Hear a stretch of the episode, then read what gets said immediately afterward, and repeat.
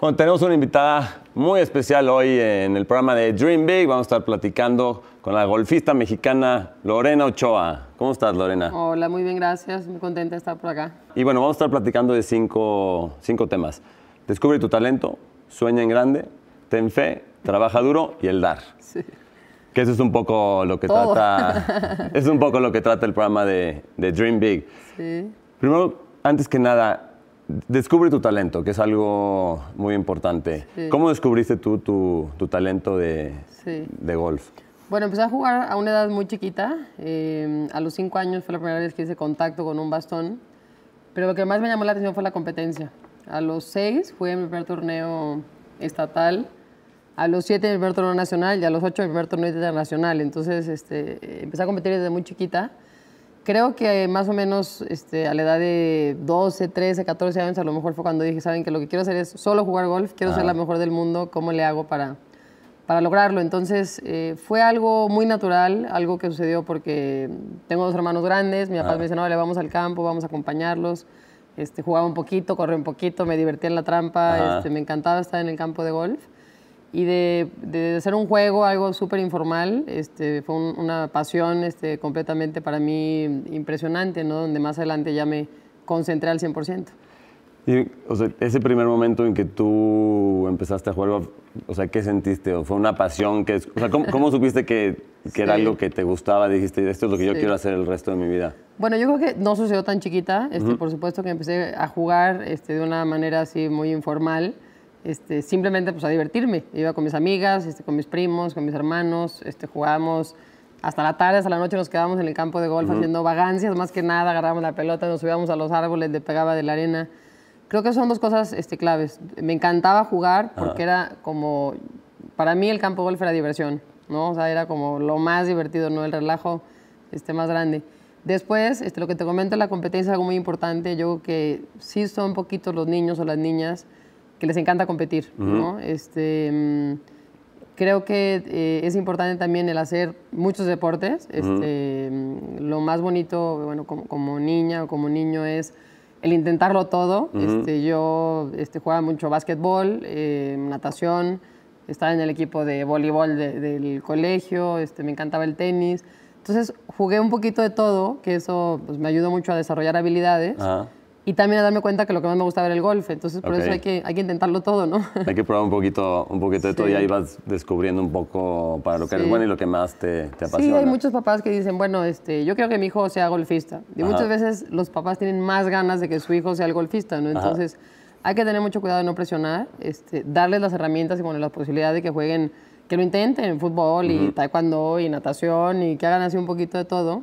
Y que sea el niño solito el que decida qué es lo que quiere hacer, ¿no? Eso es algo muy, muy importante porque después es muy triste cómo están presionados los niños desde muy chiquitos y ni siquiera les encanta, ¿no? Entonces, hay que abrir los ojos, este, y ahora yo que me toca ser mamá, pues ser este, como muy consciente de que Ajá. de veras sea algo muy relajado, que a los niños les encante, porque si lo, si lo hacen de una manera así obligada, cuando tengan 13 o 14 años van a decir, papá, Dios, ya me quiero este, ir a la fiesta con mis amigos, ¿no? Van a acabar odiando el Sí, deporte, sí. ¿no? Hay que tener cuidado. Oye, soñar en grande, que de hecho tu libro, cuando lo vi la primera vez eh, con el tema de soñar en grande, Sí. platícame, yo leí que a los 11 años tú fuiste con tu coach y le dijiste, yo quiero un día ser la número uno del mundo, Sí. pero tenías 11 años. Sí. O sea, a esa edad, ¿cómo supiste o cómo empezaste tú a soñar en grande? ¿Fue tus papás te lo inculcaron desde chiquita o cómo, Sí. cómo comenzaste esa parte? Pues yo creo que es, una combinación. Este, a mí me llamó mucho la atención un campeonato nacional este, que perdí, Ujú. Que quedé en tercer lugar y justo fue en Guadalajara y mi abuelito estaba ahí muy emocionado apoyándome. Y sentí como tan feo el no haber ganado, como la frustración de decir, pude haber dado más y no lo hice. Este, en ese momento jugaba mucho básquetbol, tenía distracciones. Mi papá siempre me decía, chaparrilla, concéntrate en el golf, no vas a poder. Entonces fue como una enseñanza para mí muy grande que de ahí pues me atreví a, a decir, quiero ser la mejor, ¿qué hago, no? Ahora, este, el, el- el tema de mi libro de Soñar en Grande me encanta, creo que este, se vale en, en todo, ¿eh? no en el deporte. Estamos hablando de un niño, de un, de un chavo, este, lo que quiere hacer en su vida. este, creo que nos tenemos que atrever a decir qué es lo que queremos hacer. Claro. Muchas veces, bueno, pues sí, yo quiero que me contraten de una empresa e irme a lo mejor a vivir este, a Estados Unidos, a Europa, pero tú solito estás pensando en eso y creo que es un error. O sea, creo que debemos de decírselo a nuestro grupo de seres queridos, a nuestros amigos, a nuestros familiares. Y si sabes qué, mi sueño es irme becado a esta universidad y me quiero ir a vivir fuera porque quiero trabajar en esto. Creo que es muy importante el atreverte ¿no? a, a platicar tus sueños. Es por eso que, este, digo, a mí en mi caso, pues desde muy chiquita tuve la fortuna de saberlo, qué es lo que yo quería hacer, ¿no? Aunque estaba muy chiquita, tenía muchas responsabilidades, también este, fue algo también este, rico, pues ya saber y no tener tanta presión. Pero invitar a todos a que se animen a platicar sus sueños, este, qué les motiva, qué es lo que quieren hacer, metas a corto plazo, metas a largo plazo, porque si lo platicas, sobre todo, pues mi familia en este caso todos me ayudaban. Me decían, oye, este, China, que me dicen China de cariño, ¿qué vas a hacer este, esta semana? ¿Qué torneo tienes el próximo mes? ¿Cuál es tu meta en el torneo? Este, ¿Cómo te ayudo? Iba a correr con mi hermano a hacer ejercicio, mi mamá me ayudaba en las noches, como para que todos estén en ese mismo canal, ¿no? Todo trabajo en, equipo, ¿no? Claro. Porque no somos los que nos ponemos nuestros propios límites, yo creo, ¿no? Como seres humanos a veces nuestra mente nos dice, no, es que hay gente mejor que nosotros. sí. ¿Sabes? ¿Y qué estaba haciendo Lorena Ochoa a los 15 años? Sí. Bueno, a los 15 años, que es justo la etapa más complicada, ¿no? Estás en la adolescencia, este, tienes como muchas inquietudes de, de, qué hacer, este, también muchas distracciones, ya empieza la edad de que vamos al cine, vamos al boliche, vamos a una fiesta. Este, traté de crecer como una niña normal, este, me propuse a lo mejor al mes, en vez de sacrificar todas las fiestas, pues iba una.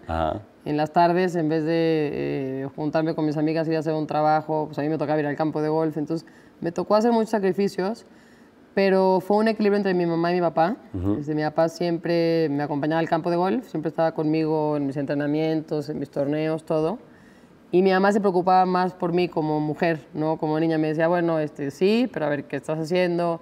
Este, te invitó a salir un niño, ve, este, haz tu tarea, estudia para el examen. Entonces yo creo que fue un, buen este, equilibrio entre los dos y por eso, este, pues más o menos, aunque hubo etapas complicadas, logré este, salir adelante. ¿no? Porque lograr tus sueños implica sacrificio, ¿no? Claro. Porque yo creo que hoy en día muchos jóvenes eh, piensan que todo es rápido. Sí. Y que, bueno, muchos empiezan un deporte y a los, al año dicen, no, es que no, ya se dan por vencidos. O em, alguien empieza un negocio, em, emprendedores, y bueno, se les acaba el dinero y dicen, no, ya esto no funcionó. ¿Tú cómo ves esa parte de, del tener que sacrificar? O sea, ¿cómo tú pudiste sacrificar ciertas cosas para poder llegar a donde llegaste? Sí. Bueno, eso justo, este, a mí también me toca dar este, conferencias y hablo mucho de eso, porque la gente este, a lo mejor ve mi nombre Lorena Ochoa y se acuerda a lo mejor del periódico levantando trofeo, ya qué padre, ya ganó Lorena, pero no tienen ni idea todo lo que viví por todo lo que pasé y eso es muy importante este, platicarlo y darlo a conocer, que la gente sepa este, cómo es la vida, que es como una montaña rusa que a veces vas perfecto, contenta, ganando y luego de un de repente estás agotada, este, desesperada, triste, con problemas familiares, con problemas personales que pues, se refleja mucho en el deporte, con malos resultados. Este, mm, a mí me pasó de todo, viví de todo, es, es imposible este, que no sea así, además más divertido, ¿no? Porque pues, la vida sí es, es un relajo este, en las buenas y en las malas. Pero lo digo muchas veces, yo tuve mucho miedo, este, dudé en muchas ocasiones, fracasé miles y miles y miles de veces en momentos importantes, decisivos, cometí un error y decía, bueno, ¿cuándo voy a aprender? Y lo volví a cometer, lo volví a cometer, lo volví a cometer, lo volví a cometer. Entonces, simplemente pues tenemos que, que no rajarnos, ¿no? O sea, que entender que siempre va a haber muchos altibajos, que todas las personas del mundo, a todos nos suceden. Este, yo creo que nada más hay que pues, volvernos a levantar y lo vuelves a intentar y lo vuelves a intentar. Y eso sucede, que la gente este, detiene o a lo mejor este, ya no trabaja para sus sueños con un mal resultado. Y al contrario, ¿no? Pues tienes que aprender de esa experiencia y seguir adelante. Usar los obstáculos, ¿no? Para hacerte una mejor persona y aprender, como dices tú. Yo creo que ahí viene la parte de tener fe. Sí. O sea, que tienes que tener mucha fe en ti y yo creo que también el, o sea, todo el entrenamiento, que si no trabajas duro, porque yo creo, digo, imagino, ¿cuántas horas entrenabas tú desde chiquita? Sí. un poquito como ese régimen de disciplina, que también, yo creo que sin disciplina, o sea, hasta para un emprendedor, si un emprendedor no tiene disciplina, tampoco puede lograr ese objetivo, ¿no? Sí. Platícame un poquito tu régimen de, entrenamiento. Sí, bueno, mi, vida, este, obviamente, cuando empecé a jugar a los 8, a los 10, a los 14, pues entrenaba primero dos horas, luego tres horas, luego cuatro horas. Pero ya cuando este, empecé a jugar de una manera profesional y viajaba por todo el mundo, este, entrenaba alrededor de 8 o 9 horas solamente en el campo de golf y después por lo menos una hora y media hasta dos horas de gimnasio. Entonces, este, es muy pesado. Y no solamente eso, sino también pues, las semanas en donde viajas. este, por ejemplo, una semana es un torneo. Entonces, yo el lunes viajo de una ciudad de California a, a, lo mejor a Texas, ¿no? Que me tocaba el torneo. Llegaba el lunes. El martes entrenaba el campo de golf. El miércoles jugaba el Pro-Am. Y el torneo es de jueves a domingo. Y así más o menos viajaba entre 40 y 42 semanas al año. Entonces, pues, todo el año. Todo el año. Sí, descansaba, descansaba muy poquito. Ahora, ya eso es este, pues, la parte profesional. Ajá. Obviamente, este, poco a poquito lo vas, lo vas este, aumentando. Lo que es muy importante este, que les pueda, este, a lo mejor, este, platicar es, para mí la gran diferencia está, o sea, para poder alcanzar tus sueños y deberás tener un objetivo positivo, para mí lo más importante es este, saber identificar en dónde fallaste, ¿no? Cuando tienes algún trabajo, alguna presentación, en mi caso un torneo, pero alguien que es este, simplemente, digo, alguien, un, profesionista, ¿no? O, un chavo, un estudiante, que cuando cometen un error sepan muy bien identificarlo, a quién le tienen que echar la culpa. Este, si fue la, en, mi caso, pues podría ser un error técnico, entonces pues, hay que trabajar en la parte técnica con mi coach, ¿no? Un error mental, pues hay que hablarle al psicólogo y decirle, oye, pues fíjate que tuve mal pensamiento, estaba arriba de la pelota, entonces dudé que le iba a tirar al agua, entonces este, una parte de estrategia que es muy importante, este, cuando le vas a pegar, para dónde le voy a pegar y con qué bastón le voy a pegar. este, siempre como que tenemos que analizar mucho este, cómo vivimos esa experiencia, en qué área tengo que trabajar que cometí un error y entonces atacar directamente esa área, ¿no? Porque creo que la mayoría de las veces es en lo que fallamos. Entonces, sí, Este, sí hay que aprender de los errores para saber exactamente por qué fallamos y volverlo a trabajar. volverlo a trabajar. Oye, platícame, ¿cuál fue tu primer torneo ya como profesional este, que, que, jugaste? Y, o sea, ¿qué fue lo que sentiste y cómo controlas los nervios? Sí, sí. Bueno, el primer torneo, qué pregunta tan difícil, ya ni sé. Este, o sea, me convertí en profesional en mayo después de la universidad. Ajá. Este, jugué una temporada en el verano en Estados Unidos, en una gira que es la, previa a la, a la, LPGA que se llama Futures Tour. Bueno, hoy sí Metra, pero en, su momento Futures Tour. Y jugué por ahí, empecé a jugar en la parte de, profesional. Califiqué a la LPGA y después tuve un, un, entrenamiento que me fui a unos torneos a, Asia, en Japón Australia, jugué dos torneos y luego ya empecé a jugar la LPGA, que es como lo más grande, ¿no? Sí, sí, sí. Y ya en la LPGA, este, pues tardé un ratito en ganar el primer torneo, bastante. ¿Cuánto tiempo tardaste en...? Este, que sea como un año y medio en ganar el primer torneo. Ajá. Y casi cuatro años, o sea, tres años y medio, para llegar a ser este, la número uno. Ok. Sí. Entonces, por eso... No, y llevabas desde los cinco años que habías agarrado. O sea, llevabas...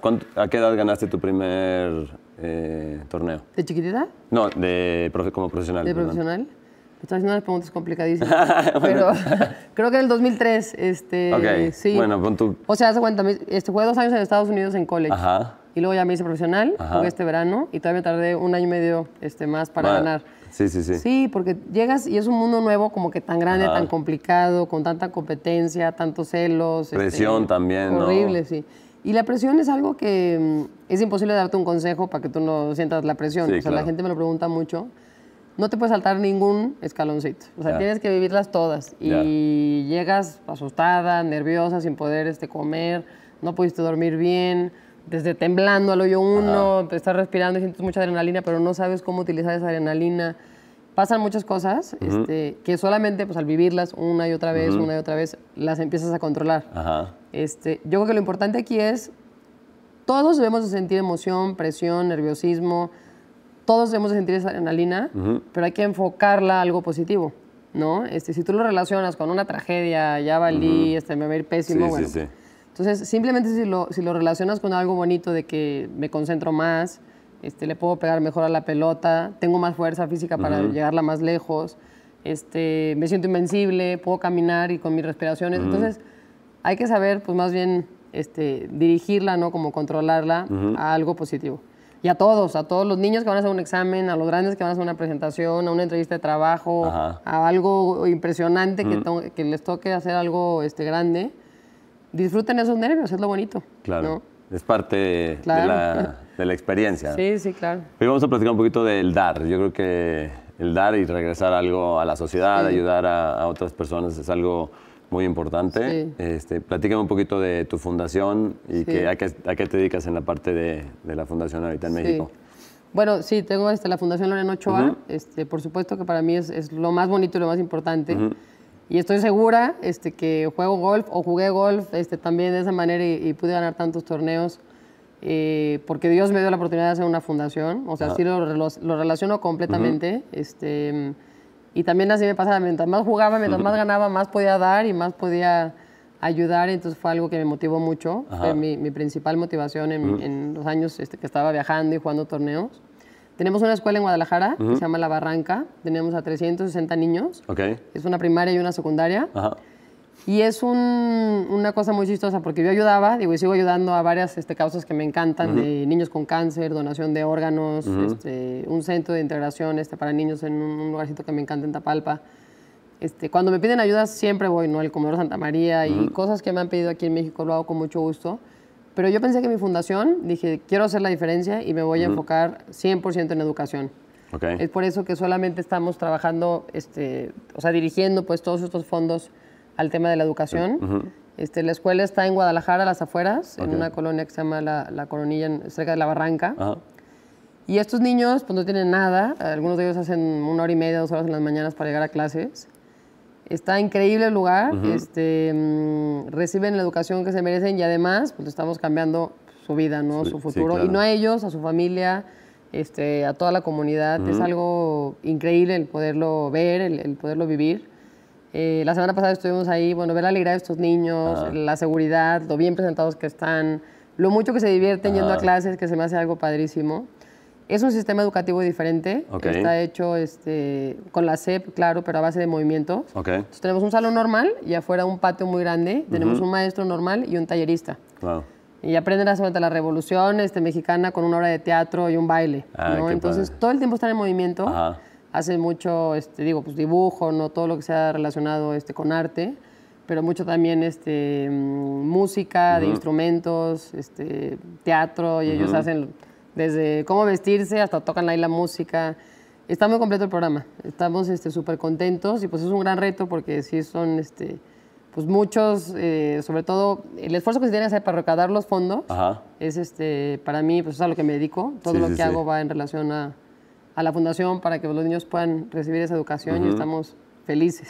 Qué padre, no, porque yo creo que o sea, la educación es el primer paso para que la gente salga adelante. Hay niños y jóvenes, y hay, hay, muchos jóvenes y niños que no tienen sí ni siquiera esa oportunidad. Entonces eso está, pues, les va dando como un comienzo eh, muy bueno para que eventualmente puedan lograr cosas, cosas grandes. ¿Y tú qué le dirías ya para terminar a emprendedores que nos ven, gente que tiene sueños, pero que a lo mejor dicen, híjole, es que está muy difícil? O, por ejemplo, pues, ahorita todo lo que escuchas en las noticias, o mucho de lo que escuchas, todo es negativo, ¿no? Que la economía está negativa, que no se puede, que la educación es mala. O sea, ¿qué le dirías tú a a la gente. Sí. Bueno, justo eso, este, que no pierdan tiempo en ver lo negativo de la vida o de las cosas. Este, yo creo que si nos clavamos mucho, por ejemplo, los medios de comunicación, desgraciadamente han acabado con la carrera de muchos deportistas, simplemente por algunos malos comentarios o hay que este, como que tener este, esa pues, ligereza de, de, lo malo, bueno, pues malo, que hago lo mío, cómo lo hago bien, cómo lo mejoro.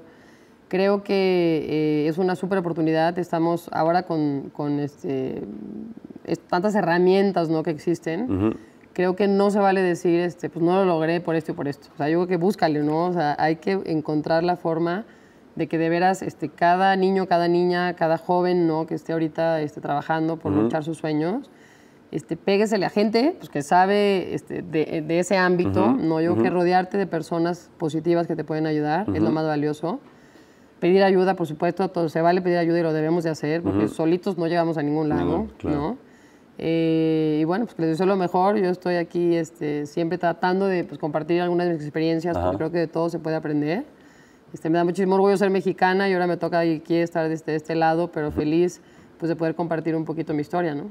Que te suscribas a mi canal de YouTube, Juan de Lascurain. Igual me puedes seguir en redes sociales, Facebook, Instagram, en Juan de Lascurain.